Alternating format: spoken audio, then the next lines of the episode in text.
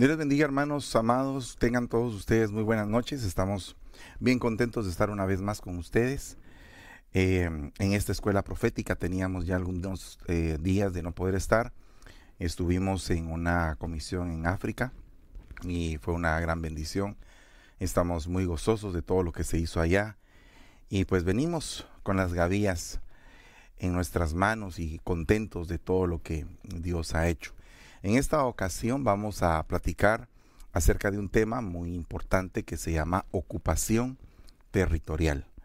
Entonces quisiera que ya tuviera su Biblia en mano y vamos a orar en el nombre de Jesús o su computadora, como usted básicamente pues pueda estudiar y que podamos eh, pues ver en este tema algo sumamente importante en la vida de los profetas. Vamos a pedirle al Señor misericordia.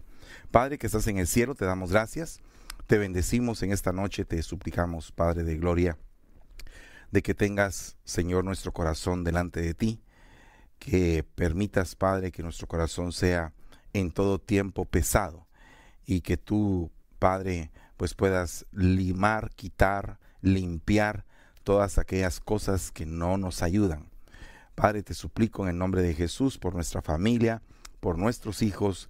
Padre, te suplico, Señor, que los tomes en tus manos y que los puedas operar, eh, los puedas trabajar, los puedas mejorar, Señor, en todo su cuerpo, Padre, alma y espíritu, todo su ser integral. Te suplicamos por nuestra simiente, Padre, en el nombre poderoso de Jesús. Te damos gracias y te bendecimos, Señor. Amén y amén. Gloria a Dios, hermanos.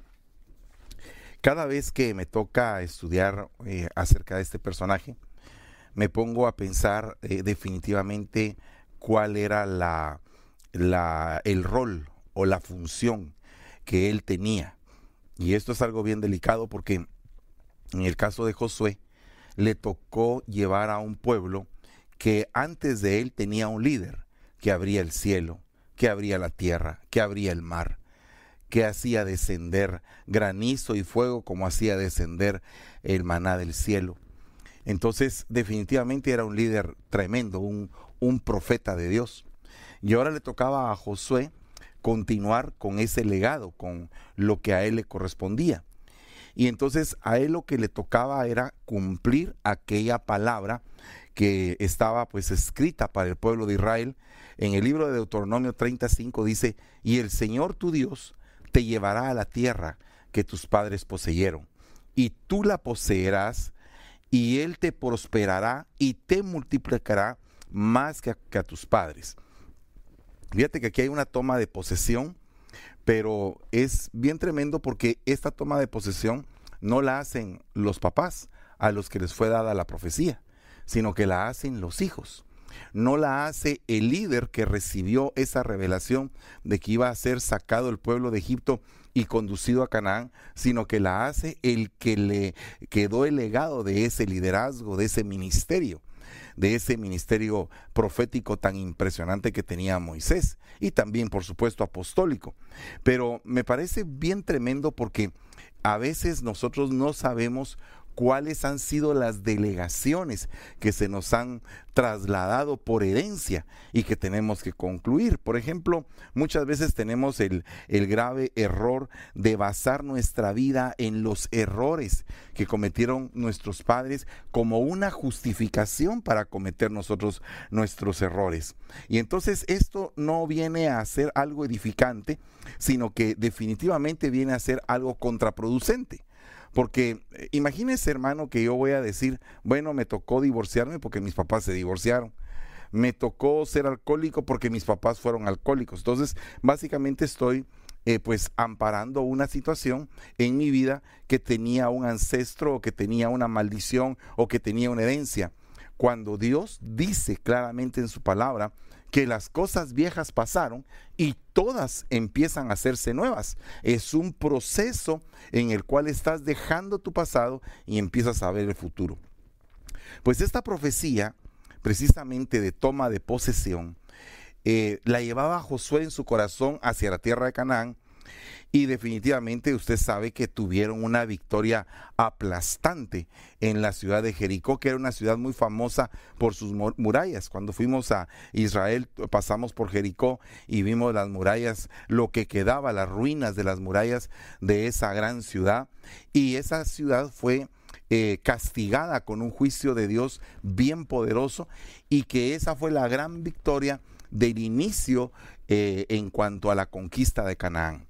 Muchas veces nosotros estamos en diferentes territorios operando, ministrando y no a veces la gente no se da cuenta del el poder que se ejerce espiritualmente en el territorio donde se visita. Eh, porque a veces lo vemos como solamente una visita o que vamos a, platicar un poco de la palabra de Dios, pero no, va más allá es una ocupación territorial, porque definitivamente nosotros somos enviados como unas en contra de Babilonia a pegar en el blanco y definitivamente pues eh, tenemos que llevar la victoria. Pero ¿qué pasó con el pueblo de Israel? Cuando se habían llenado de en su corazón de esa victoria, de esa fortaleza, se enfrentaron a otra ciudad. Mire lo que dice Josué 7:4. Así que subieron allá unos tres mil hombres del pueblo, pero huyeron ante los hombres de Jai. Y los hombres de Jai hirieron de ellos a unos treinta y seis hombres y los persiguieron desde la puerta hasta Sebarín. Y los derrotaron en la bajada y el corazón del pueblo desfalleció y se hizo como agua. Observe usted que el ataque de esta gente, que realmente imagínense que habían subido tres mil hombres. Hirieron a 36. Eh, 36 es un número de gobierno trino porque es 12 por 3, 36.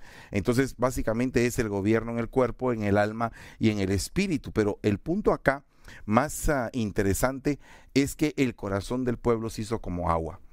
Yo me voy a retroceder un poco más cuando Moisés envía a los espías y estos espías de los doce que iban, diez regresaron con malos informes e hicieron que el pueblo desfalleciera.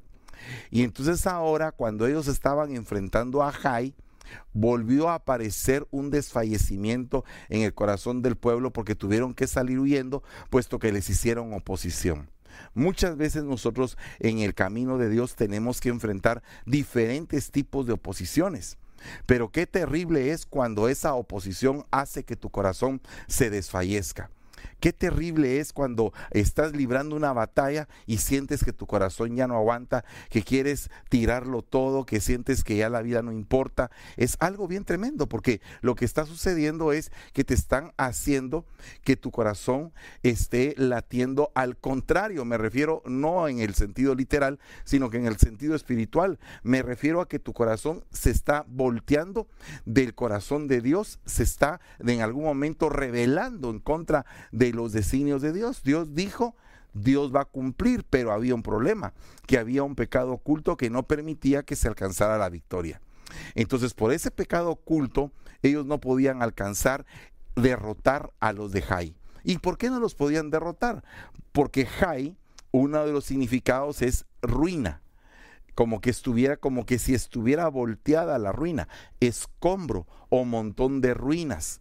Entonces aquí estamos hablando de que Jai es el área del alma donde aparecen todas las, todas las heridas del pasado, todas las huellas de ese pasado tenebroso o terrible o perverso que en algún momento se ha vivido y que ahora a la hora de empezar a, a conquistar tu abundancia, tu tierra prometida, el objetivo de la promesa de Dios, porque mire, hermano, es algo bien tremendo. Había una profecía y esa profecía tenía que cumplirse, pero habían escombros, que y esos escombros salieron a luz en el momento en el cual hubo pecado oculto. Entonces aquí es bien tremendo porque nosotros muchas veces enfrentamos diferentes tipos de pasados. Pero por ejemplo acá dice en 2 de Corintios 5, 17, de modo que si alguno está en Cristo, nueva criatura es. Las cosas viejas pasaron y aquí todas son hechas nuevas. Vayámonos al alma de un profeta, a un profeta que va a ministrar triunfo, que va a ministrar victoria, que se va a dedicar a, a presentar al pueblo el ánimo, el aliento, el poder, eh, va a impartir dones. Entonces, ese profeta tiene un pasado. Y ese, ese pasado es destructivo y todavía no lo ha vencido. Entonces, como no lo ha vencido, ahora está convocando al pueblo para que vaya a vencer, pero él mismo no está todavía libre del problema que tiene. Entonces su alma está con pesar, su alma está adolorida, herida, tal vez está destruida y no puede continuar porque le está costando demasiado porque tiene ese pasado destructivo encima. Entonces, aquí viene una situación bien delicada porque nosotros como hijos de Dios tenemos que considerar ese paso. Porque llega el momento en el cual nos llaman a ministerios primarios, nos llaman a puestos de privilegio y en la medida que uno va aumentando eh, en cuanto al, al lugar donde le toca ministrar, al ámbito o a la esfera que le toca abarcar, definitivamente la presión es mayor. Acuérdese que hay una esfera y un ámbito de trabajo. O sea que una persona que fue, por ejemplo, eh, designada para ir a, predicar a Sonsonate, no puede ir a Tegucigalpa, porque el lugar donde fue designado, donde fue enviado, fue a Sonsonate y el área o la esfera o el ámbito de trabajo es Sonsonate. Y entonces muchas veces eh, nos encontramos como el, aspecto o el, o el problema que tenía Jonás, que estaba operando en una esfera diferente. Y en la esfera donde estaba operando, que era el camino a Tarsis, había tormenta para él, para la tripulación. ¿Por qué? Porque él estaba en un lugar donde no debía de estar. Entonces muchas veces nosotros estamos en lugares donde no deberíamos estar y ahí donde no deberíamos estar es donde nos llueve, donde hay problemas. ¿Por qué? No estoy diciendo que siempre sea así, porque acuérdese que hay excepciones, ¿verdad? No, no siempre en un lugar donde tienes problemas es porque estás en el lugar incorrecto, no estoy diciendo eso. Porque, por ejemplo, eh, José tuvo problemas en todo su proceso para llegar a estar a la par del faraón, pero estaba en los lugares correctos que Dios había designado como tratamiento para su alma como evolución para su ministerio. Pero en el caso de personas que les dijeron, vaya a tal parte, pero se van a, otra parte, eh, eh, aquí es donde quiero que vayas porque ahí es donde está la bendición para tu vida, y entonces agarran para otro lado. Entonces el problema es que en ese lugar no son victoriosos.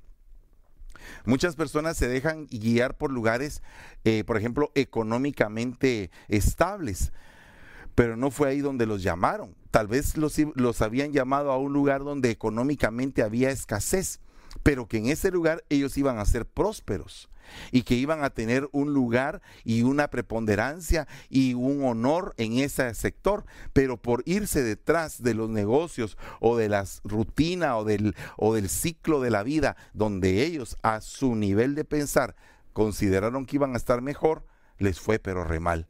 Entonces aquí tenemos que ser muy pero muy conscientes que si estamos a la gente profetizándole acerca de lo que va a suceder más adelante, entonces nosotros tendríamos que dejar el pasado para ponernos en filar y estar en esa esfera también correcta de ver hacia el mañana.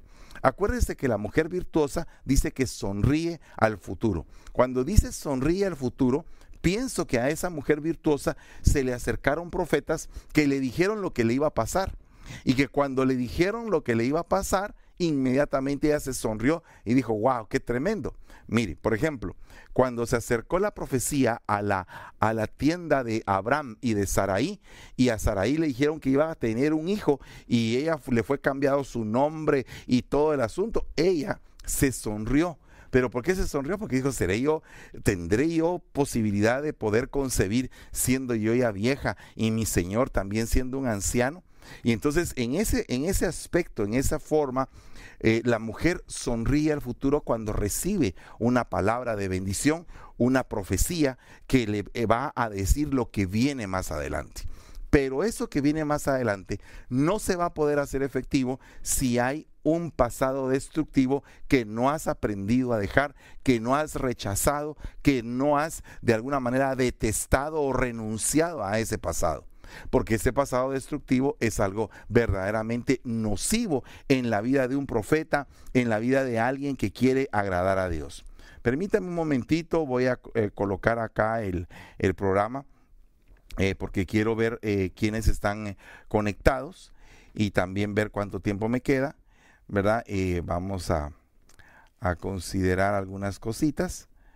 el Señor es verdaderamente misericordioso, ¿verdad?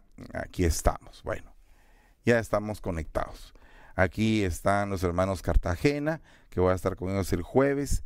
Alejandra García, Rosita Guerra, Juan Chávez, Sonia Argueta, bueno, muchos que están conectados. Bendito sea Dios por todos los que están conectados.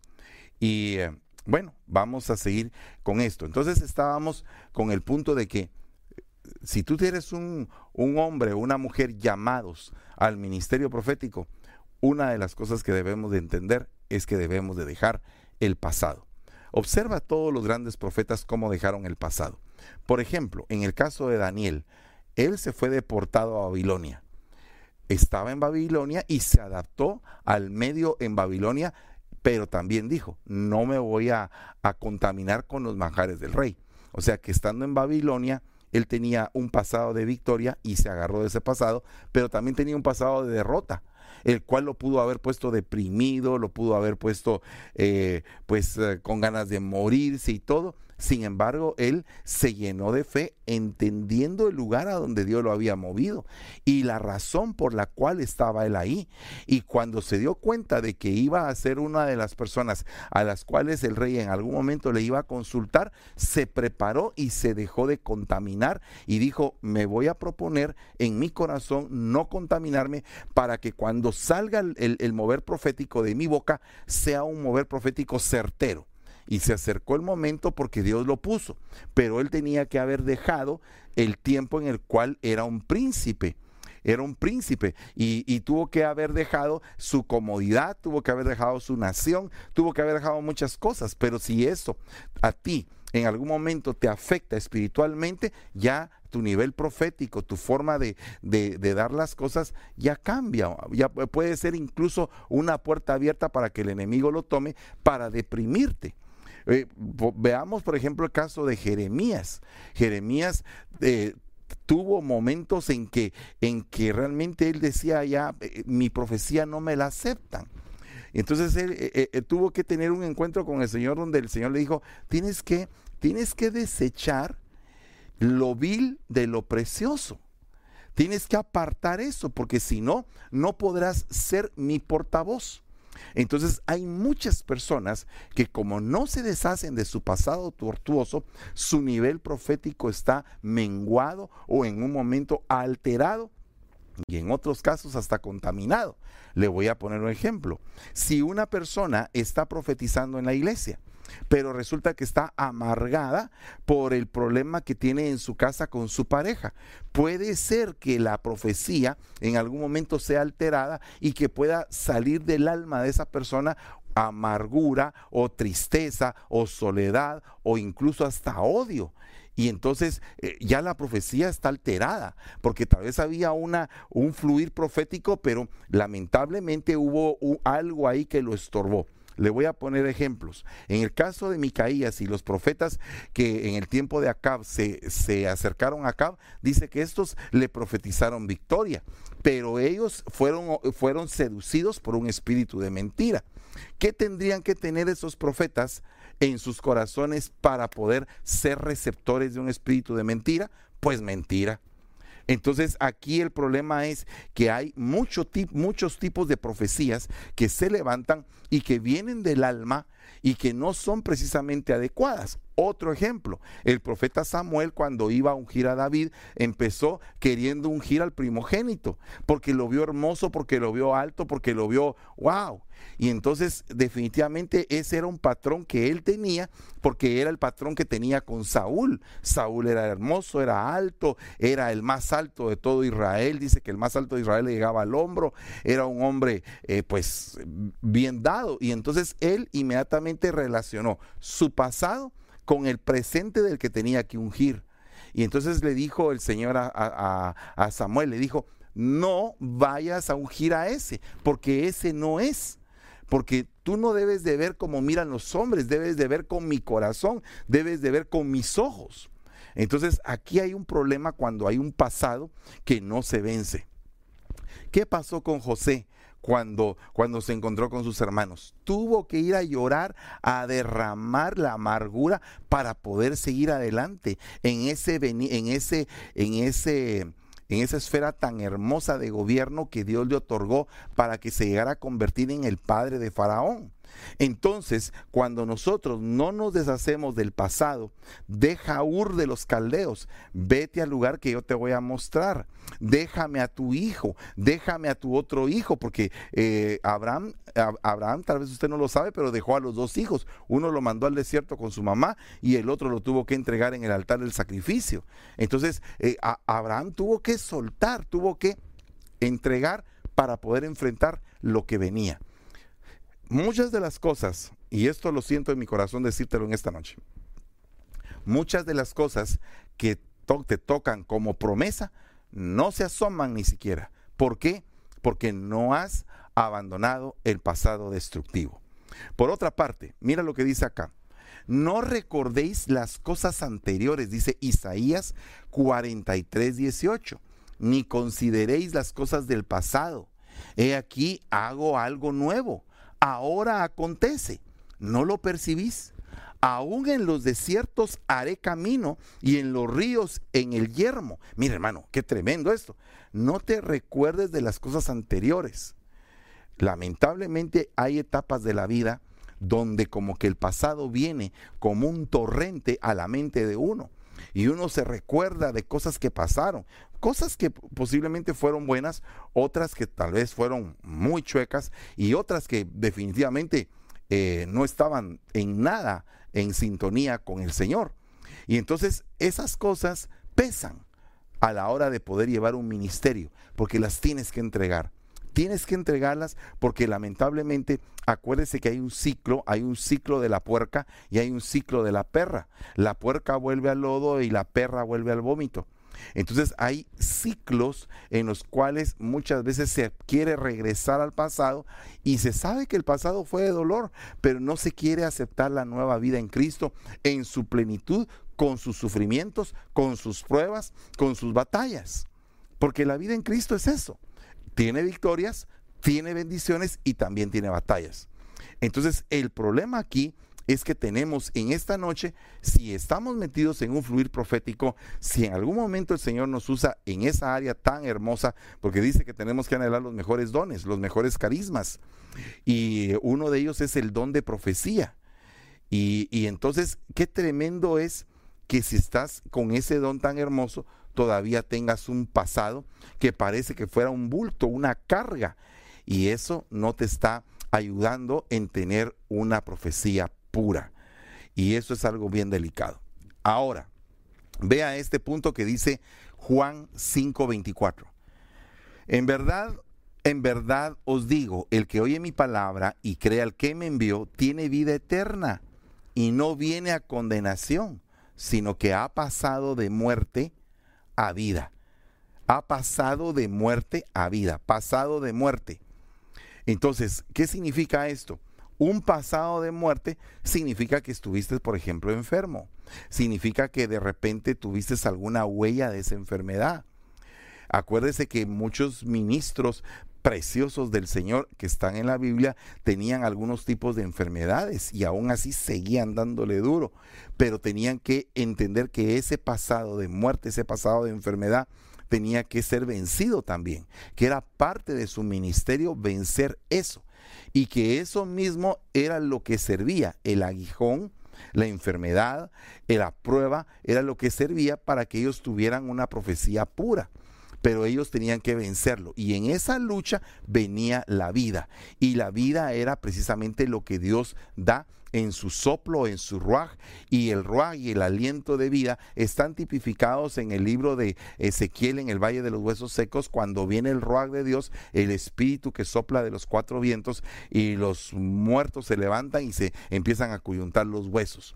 Entonces nosotros, como ministros, personas que somos usadas por el Señor, tenemos que soltar el pasado de muerte. O por ejemplo, pensar en el suicidio, pensar en matarse, en algún momento estar en una depresión, en una tristeza. Tenemos que soltar eso. Dios nos ha dado vida y nos ha dado vida en abundancia. Dios no quiere que perezcamos, sino que seamos salvos por medio de Él. Dios está dispuesto a recompensarnos después de nuestra lucha. Nadie se va a quedar sin recompensa y nosotros tenemos que creer firmemente en que Dios tiene reservadas diferentes tipos de coronas para aquellos que han vencido en diferentes palestras, pero tenemos que seguir adelante. Tenemos que seguir adelante y, salir del pasado de muerte y, y también salir del pasado oculto. Mira lo que dice Eclesiastés 7:24.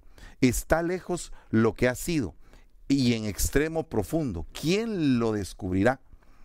Está lejos lo que ha sido. Entonces hay situaciones que se tienen que ministrar, pero que uno ya no se recuerda, pero que sí están afectando. Por ejemplo, algún trauma psicológico donde la mente se bloqueó, donde el corazón se bloqueó y entonces quedó en la situación donde la persona no se recuerda.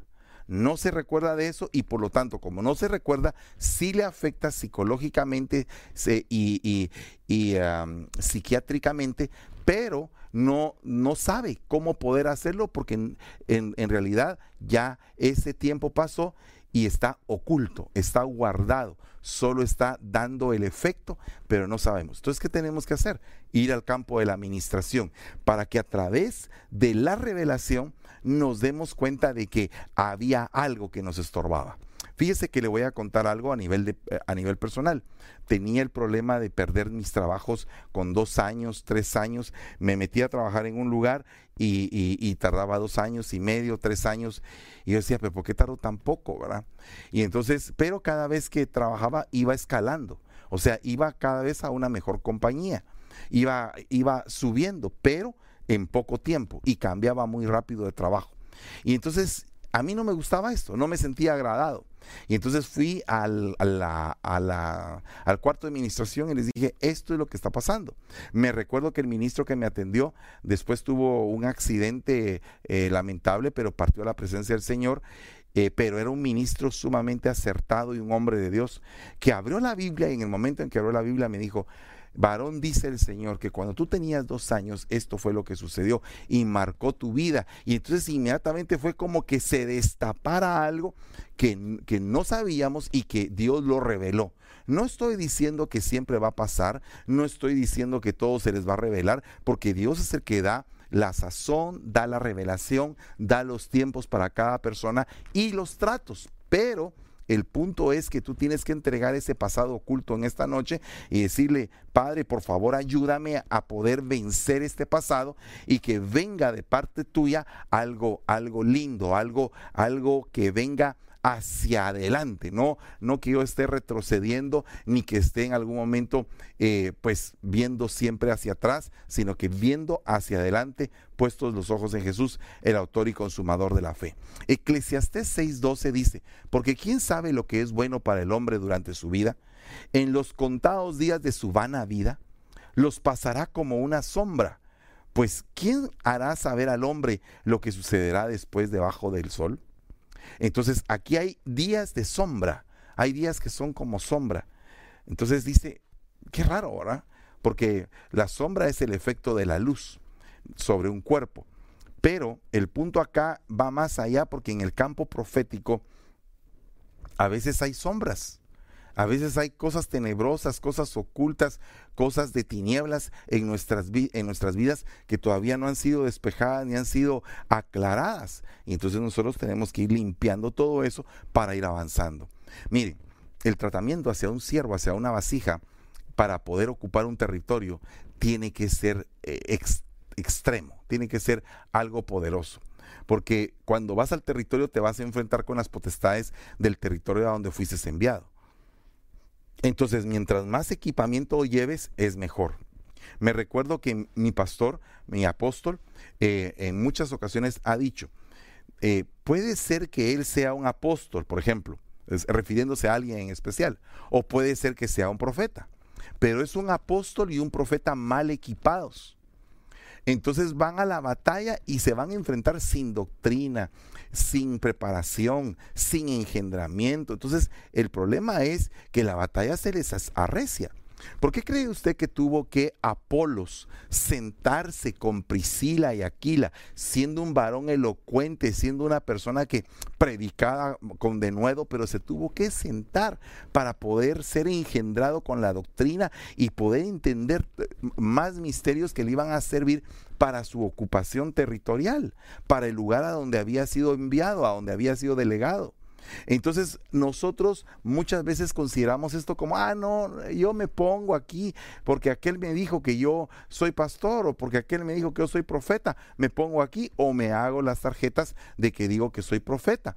Pero la realidad es que todo esto es un proceso es un proceso de un crecimiento y de una formación que te permita bajo autoridad realmente ser formado. Porque la autoridad en algún momento te va a tratar con justicia y en otro momento te va a tratar con injusticia. Y ambas cosas tú las tienes que vivir. Porque muchos de los profetas fueron tratados con injusticia. Pero dentro de la injusticia que Dios tenía en su plan, que tenía que vivir el profeta, ahí fue donde precisamente creo que fue donde aprendió más. Observe usted que dice que Moisés dejó el título de ser llamado hijo de la hija de Faraón para sufrir los oprobios de Cristo. Pero el punto acá es bien tremendo, porque en medio de todo esto hay un asesinato, hay un destierro, hay una conducción por medio de un desierto y hay 40 años de tratamiento en todo eso. Entonces imagínese usted cuánto se tarda el Señor para levantar un profeta. Pero ¿por qué no levantó a Aarón? ¿Por qué levantó a Moisés? Porque Moisés había entendido en su pasado que había vivido que había estado en el, en el reino de Egipto, que entendía el protocolo real y que sabía qué era lo que tenía que hacer. Mientras que Aarón siempre había sido un esclavo y cuando se presentara con Faraón iba a ser tratado como un esclavo. Acuérdese que Moisés nunca fue esclavo porque realmente él era el hijo de la hija del faraón adoptivo. Entonces él no podía ser tratado como un esclavo y también al regresar y encontrarse de nuevo con Faraón, pues él tenía determinado tipo de, reconocimiento en Egipto sabían quién era Moisés. Entonces aquí es algo bien tremendo porque hay días que, que, nosotros tenemos que reconocer que aunque son sombra, de esos días que son sombra, Dios va a sacar beneficios extraordinarios. ¿verdad? Beneficios extraordinarios, como le voy a poner otro ejemplo. Siete, eh, siete años de escasez, siete años de abundancia, vacas flacas, vacas gordas y, óigame, cárcel y casa de Potifar dos tipos de administraciones que vivió José y en las dos cosas fue enseñado. Mire, en la cárcel supo que tenía que vivir a pan y agua y administrar la escasez, pero en la abundancia supo que tenía que cuidarse de las tentaciones porque estaba sobreabundado.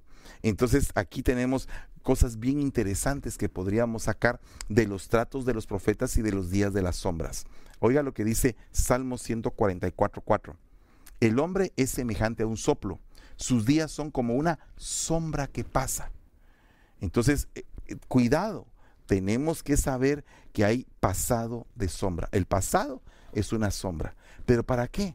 ¿Será que es una sombra que nos va a catapultar a, cosas extraordinarias en el Señor? O sea que vamos a agarrar ese pasado y lo vamos a agarrar en nuestro favor o va a ser un pasado de dolor, un pasado de quebranto, un pasado de fracaso, entonces tenemos que pedirle al Señor entendimiento divino para poder aplicar nuestra, nuestro pasado como un beneficio. Si, si lo queremos entregar, en esta noche hay que entregar ese pasado. Si queremos que ese pasado, aparte de entregarlo, sea como un tesoro de sabiduría, de bagaje para que nosotros no volvamos a cometer los mismos errores y para que nosotros veamos y sonriamos al futuro para poder recibir las promesas de Dios. Pero si nos va a pasar como le pasó al pueblo de Israel, que cuando nomás se sintieron derrotados, se han de haber recordado de la palabra de los diez espías que les habían dicho que habían ciudades fortificadas. Y eso les hizo que el corazón se les pusiera como agua. Porque se recordaron de un pasado nefasto pero se recordaron del pasado nefasto que les habían declarado aquellos hombres que no tenían un espíritu conforme al espíritu de Dios. Entonces muchas veces la persona se viene abajo, la persona se cae espiritualmente porque oye a personas que no tienen una buena percepción espiritual de la vida, porque, se, porque tienen una percepción tan, tan errónea, tan, tan eh, mala, que vienen y contaminan a aquel que tenía fe aquel que tenía esperanza y lo hacen a que su corazón se ponga como agua. Y, y, muchas veces cuando viene algo malo, esas personas automáticamente en la mente activan la palabra que les habían dado negativa años atrás. ¿Verdad que te recuerdas, verdad? ¿Te recuerdas lo que pasó? Ya ves, esto es lo que está pasando ahora. Entonces, nosotros tenemos que soltar ese pasado y salir adelante. Por otro lado, vea lo que dice aquí. Hechos 17:30. Por tanto, habiendo pasado por alto los tiempos de ignorancia, Dios declara ahora a todos los hombres en todas partes a que se arrepientan. Óigame, tiempos de ignorancia, tiempos pasados de ignorancia. Eh, nosotros no dejamos de ser ignorantes en muchas áreas. O sea, si usted me pregunta, ¿usted es un ignorante? Sí, en muchas áreas sí lo soy. Pero qué terrible es ser un ignorante de las cosas de Dios. ¿Verdad? Dice que eh, Sansón no se había dado cuenta, no sabía, estaba en un momento de ignorancia de que la fuerza del Señor ya se le había ido.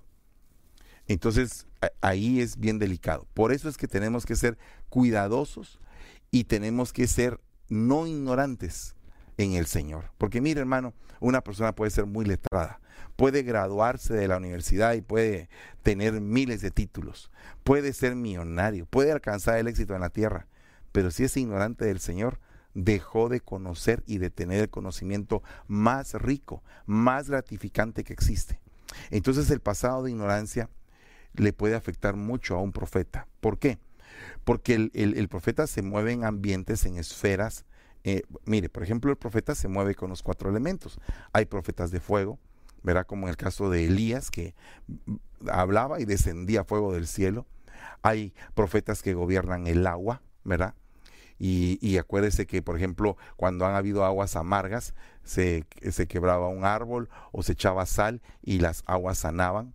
También hay, profetas que se manejan a nivel de tierra, como el profeta Joel, que manejaba ciclos de siembra y de cosecha, y cuando venía la langosta, se reprendía la langosta y venía tiempos de restitución, entonces era a nivel de tierra, ¿verdad? Hay a nivel, profetas a nivel de aire o a nivel de, de potestades, ¿verdad?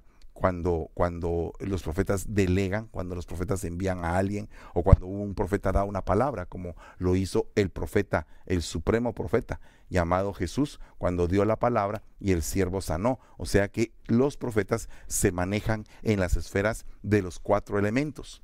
Entonces aquí es bien tremendo porque si tú no tienes una doctrina, si tú no tienes una enseñanza poderosa, sustentable, entonces perdón, ¿cómo vas a sostener algo que viene de Dios en tu corazón como un vaso? Si ese vaso está eh, debilitado o no está bien, tiene que estar el vaso bien para que venga la doctrina y, y ese vaso esté cimentado y la palabra y los espíritus sean puestos a prueba. Dice la Biblia que nosotros debemos de probar todo espíritu entonces, cuando a ti te dan una palabra, no es solamente de que te dijeron, vas a ser apóstol y ya tú creerlo y ya sentirte que lo eres. No, no, no. Vas a ser evangelista. Probablemente te gusta evangelizar, pero no eres un evangelista. Son dos cosas distintas. Porque un evangelista tiene una cantidad de señales que muestran que él tiene un ministerio primario evangelístico. Tal vez te gusta enseñar, pero no significa que porque enseñes seas un maestro primario de la palabra.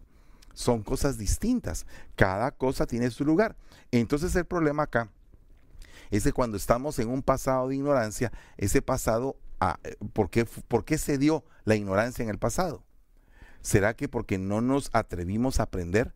¿Será que porque no teníamos hambre de querer saber más y de, y de salir de, esa, de ese letardo? Entonces nosotros tenemos que eh, entender que el pasado de ignorancia afecta mucho la vida de los profetas. Eh, este es un lugar de, Dios y yo no lo sabía. ¿Cómo así? Era profeta y no sabía que ese era un lugar de Dios. ¿Verdad? Entonces tenemos que saber y no tenemos que ser ignorantes. Lucas 1.79 dice, para dar luz a los que habitan en tinieblas y sombra de muerte, y para guiar nuestros pies en el camino de la paz. Entonces, el profeta que es de Dios saca de la ignorancia al pueblo. El profeta que es de Dios liberta al pueblo de la ignorancia porque le hace ver al pueblo la voluntad del Señor, para que el pueblo eh, se acerque y que alabe al Dios de Israel, al Dios correcto. Eso fue lo que hizo Elías cuando destrozó a los profetas de Baal, pero antes le hizo una pregunta al pueblo. Yo, le, yo les demando que no estén sirviendo a dos señores. Escojan a quién van a servir. O van a servir a Baal o van a servir al Señor Dios de los cielos y de la tierra. Y entonces él puso eh, un, un, sacrificio, que ese sacrificio fue hecho con agua, pero que el fuego fue descendido del cielo. Entonces puso a prueba a los otros profetas y se dieron cuenta todo el pueblo de Israel que ese hombre los estaba encaminando al camino de Dios, al camino de la paz, donde ellos iban a estar en contacto y en bendición. Entonces tenemos que sacar a la gente de la ignorancia.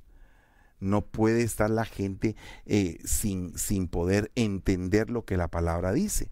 Dice la palabra en Job 11, 16. Porque olvidarás tu aflicción, como aguas que han pasado la recordarás. Ah, eso es algo bien hermoso, porque un profeta, la mayoría de los profetas, padecen aflicciones la mayoría, por no decir todos, pues, pero la mayoría que yo puedo ver en la Biblia padecen de aflicciones terribles. Y entonces tienes que tener un momento de recuperarte. Porque es que lo que pasa es que muchas veces la gente quiere trasladarle al pueblo, los ministros quieren trasladarle al pueblo un evangelio color de rosa donde nada pasa, donde no hay problemas, donde pare de sufrir, donde no va a haber ningún tipo de situación adversa. Y ese evangelio, perdone, no es el evangelio de Cristo porque el Evangelio de Cristo dice, los voy a enviar como corderos en medio de lobos, pero también dice que de cierto Él va a estar con nosotros todos los días hasta el fin del mundo. Entonces, ¿qué significa esto? No es que la Biblia se contradiga, significa que todos tenemos que pasar ambas cosas, así como son eh, templados los instrumentos de la guerra, como la espada, las flechas, las puntas de las flechas, los cuchillos, los instrumentos de guerra son templados, pero primero los ponen en el fuego y después los templan con el agua y lo siguen martillando. Entonces los profetas que verdaderamente son de Dios son personas que fueron labradas en sufrimientos, labradas en, en aflicciones, pero que la aflicción no se les quedó grabada en la mente, ni tampoco se aferró la aflicción a su corazón, porque entonces también la profecía no iba a venir a ser una profecía genuina. Yo me pongo a meditar mucho en el profeta Jeremías, en el libro de lamentaciones, cuando él empieza a llorar y él empieza a decir, Señor, si tú me dieras más agua para que yo pueda llorar e interceder. Entonces, en los momentos de aflicción, lo que tiene que hacer el, profeta es que en lugar de que la aflicción se le meta al corazón o a la mente o que le deje una huella en el corazón, tiene que venir el profeta y venir a interceder, a interceder, a interceder, hasta que quede totalmente limpio su corazón y, que, y la, y la aflicción puede ser que no pase, pero que al momento de estar intercediendo por el pueblo, por sí mismo, eh, entonces va a venir el momento de refrigerio. Me recuerdo claramente cuando Moisés le dice a Aarón, toma el incensario, porque se ha encendido la ira del Señor. Entonces viene, viene, viene Moisés y Aarón y empiezan delante de los que se están muriendo y delante del Señor a presentar el incensario, a presentar el incienso. ¿Para qué? Para, eh, para aplacar la ira de Dios. Entonces, ese era un momento de aflicción. Sin embargo, el profeta de Dios en esos momentos se levanta y ocupa y posee y conquista. En este caso, lo que había que conquistar era el corazón de Dios para que se bajara su ira. Imagínese usted qué tremendo. Qué solvencia la de Moisés que le dijo, mátame a mí, pero no toques al pueblo. Mátame a mí. imagínese usted qué tremendo ministro. Entonces, eh, la aflicción, la aflicción, es importante entenderla para no estar dando profecías basadas o con un espíritu de aflicción que, que, que, está como que gobernando la palabra que se está dando. Salmos 39, 6 dice, si como una sombra anda el hombre, ciertamente en vano se afana, acumula riquezas y no sabe quién las recogerá. Este es otro punto. Mire, nosotros tenemos que ser bien equilibrados, entendidos en la Biblia. Aquí no está diciendo que nosotros no podamos poseer una casa, un carro, tener un negocio. Aquí no está diciendo eso. Aquí lo que está diciendo es cuando esas cosas son obtenidas con afán. Cuando esas cosas te quitan la paz. Cuando esas cosas te alteran tu comunión con Dios. De eso está hablando aquí. De lo que está hablando es que tú tienes que salir de, ese, de esos afanes, de esa ansiedad y pedirle al Señor que te establezca y que, y que restablezca en ti un espíritu de paz y de comunión con Él. Vea otro punto. Números 11.5. Nos acordamos del pescado que comíamos gratis en Egipto, de los pepinos, de los melones, los puerros, las cebollas y los ajos. Pepinos, melones, puerros, cebollas y ajos. Fíjese que fueron cinco elementos de los que ellos se recordaban, que van intrínsecamente ligados a los cinco antiministerios, que esto era lo que, lo que ellos, ellos em, eh, comían, cinco tipos de vegetales, ¿verdad? Y uno animal. Y, el, y es, eh, el uno animal es el pescado. Y el número seis en este caso viene a ser un número de hombre. Entonces todo esto está milimétrico, pero ahora no tenemos apetito, nada hay para nosotros excepto este maná. Entonces hay gente que por eh, recordarse del pasado de esclavitud detesta comer la palabra del Señor. Ya no le gusta comerla. Entonces nosotros tenemos que retomar esa, ese hambre que teníamos, de, que tenemos de la palabra, retomarlo diariamente. ¿Para qué? Para que nosotros nos estemos renovando por medio del río que viene de Dios y que vayamos avanzando en nuestra, en nuestra, eh, en nuestro caminar como, como ministros, sin, eh, sin obviar de que éramos esclavos y que podríamos una vez más ser esclavos si nosotros obedecemos a esas cosas que antes nos tenían atados. No puedes ocupar el territorio a donde Dios te mandó si continúas en ese pasado. No puedes conquistar ni entrar a la tierra que fluye leche y miel, leche y miel si no has conquistado el pasado. Si todavía tienes mente de esclavo, no puedes conquistar el, presente ni el futuro porque tienes la mente de esclavo. Un profeta no puede tener mente de esclavo porque el profeta viene a desatar las cadenas de esclavitud. ¿Cómo las puede desatar? ¿Cómo puede romper esas cadenas, esos grilletes? si él mismo todavía es esclavo.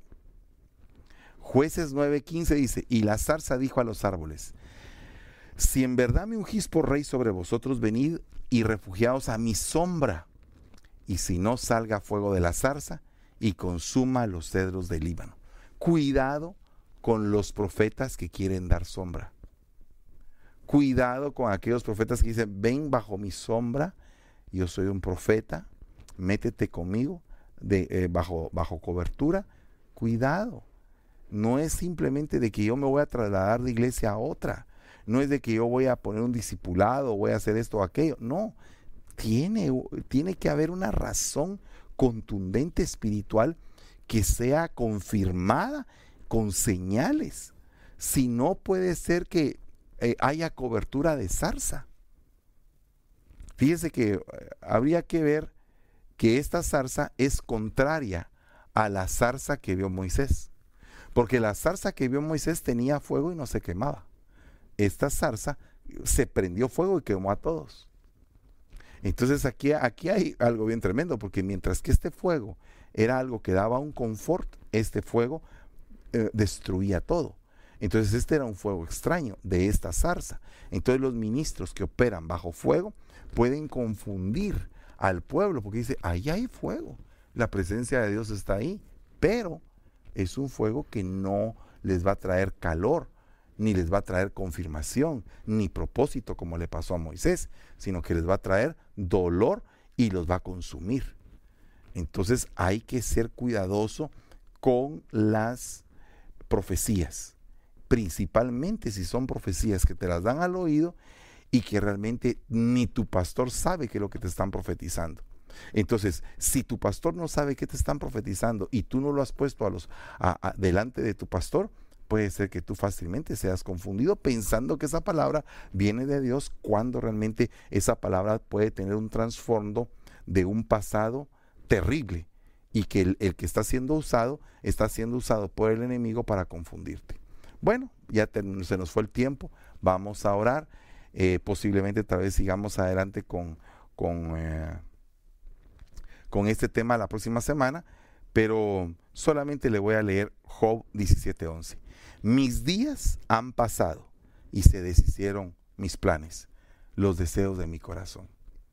Entonces, no porque se te hayan venido los planes abajo, no porque eh, hayas fracasado pero terriblemente, significa que no vas a fructificar en el futuro, sino que significa que tienes que deshacerte de ese pasado y enfrentar el futuro y seguir adelante. Porque el problema es que si tú no, no enfrentas ese futuro precioso, te vas a quedar estacionado y lamentablemente cuando uno se queda estacionado hay espíritu de muerte, ¿verdad? Amén. Eh, es algo importante lo que nos está compartiendo aquí la hermana Ana Ruth.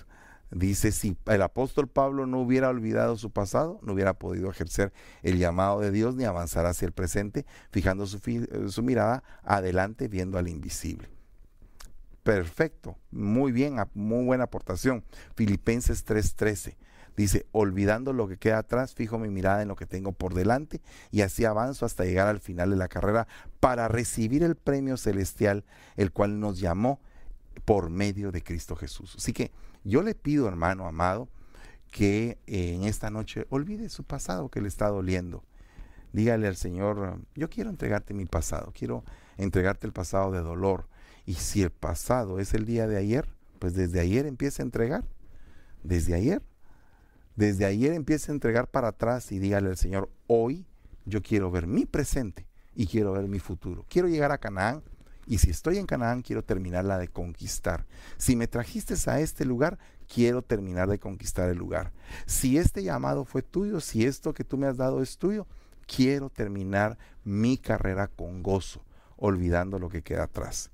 Vamos a orar en el nombre de Jesús y le vamos a dar gracias al Señor. Padre, venimos entregando nuestro pasado infructuoso, nuestro pasado terrible, Señor. Te suplicamos en el nombre de Jesús que nos des el, el carisma, el don, el poder, la exousia, la autoridad, la potestad para poder enterrar el pasado y empezar a enfrentar el futuro. Te doy gracias, Señor, por todos los hermanos que nos han sintonizado y te suplico en el nombre de Jesús que nos guardes y nos libres de todo mal. Gracias te damos, bendecimos a nuestra simiente, a nuestros hijos, Padre, y te damos gracias en el nombre de Jesús. Amén y amén. Hermanos, que Dios me los bendiga. Dentro de unos minutos vamos a estar con la escuela de evangelismo. Así que prepárese, siga en sintonía con nosotros y gracias al Señor que nos volvimos a ver a través de este medio. Eh, vamos a estar suplicándole al Señor eh, por los hermanos que están enfermos de COVID y que pronto se restablezcan. Que Dios les bendiga y pasen una excelente noche.